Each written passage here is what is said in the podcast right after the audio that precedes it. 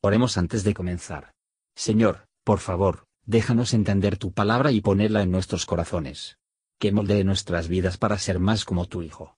En el nombre de Jesús preguntamos. Amén.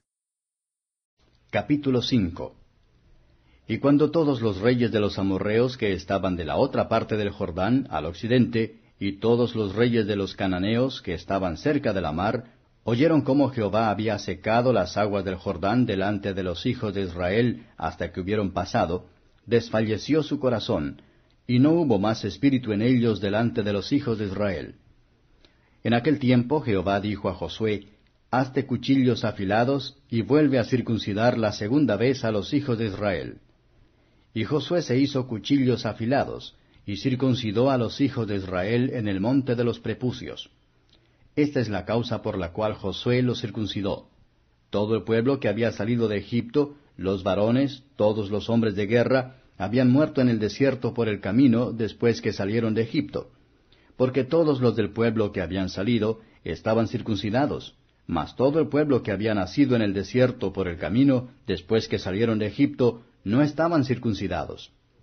Porque los hijos de Israel anduvieron por el desierto cuarenta años, hasta que toda la gente de los hombres de guerra que habían salido de Egipto fue consumida, por cuanto no obedecieron a la voz de Jehová. Por lo cual Jehová les juró que no les dejaría ver la tierra, de la cual Jehová había jurado a sus padres que nos la daría, tierra que fluye leche y miel.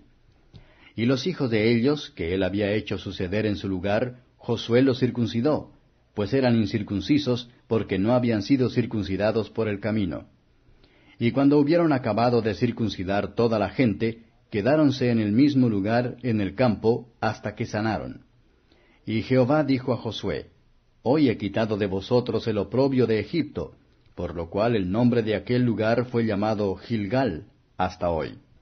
Y los hijos de Israel asentaron el campo en Gilgal, y celebraron la Pascua a los catorce días del mes, por la tarde, en los llanos de Jericó. Y al otro día de la Pascua comieron del fruto de la tierra los panes sin levadura, y en el mismo día espigas nuevas tostadas. Y el maná cesó el día siguiente, desde que comenzaron a comer del fruto de la tierra. Y los hijos de Israel nunca más tuvieron maná, sino que comieron de los frutos de la tierra de Canaán aquel año.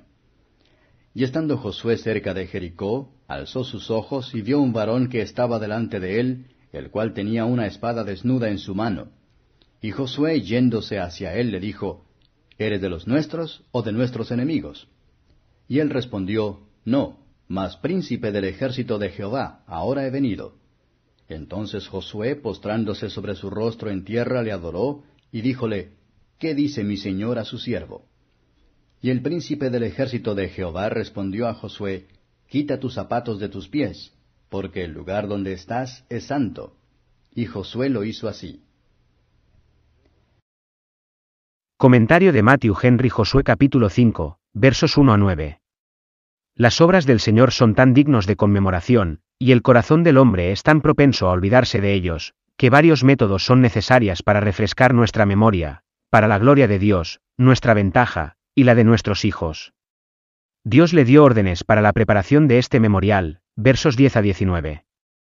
Los sacerdotes con el arca no se movieron hasta que la orden de moverse que nadie se cansan de esperar, mientras que tienen las señales de la presencia de Dios con ellos, incluso el arca del pacto, aunque sea en las profundidades de la adversidad. Aviso se toma el honor puesto sobre Josué. Aquellos son temidos de la mejor manera. Y para el mejor efecto, que hacen que parezca que Dios está con ellos, y que ellos lo pusieron delante de ellos, versos 20 a 24.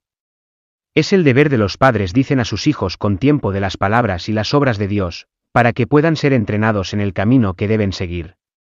En toda la instrucción a los padres dan a sus hijos, deben enseñarles a temer a Dios. Piedad grave es el mejor aprendizaje.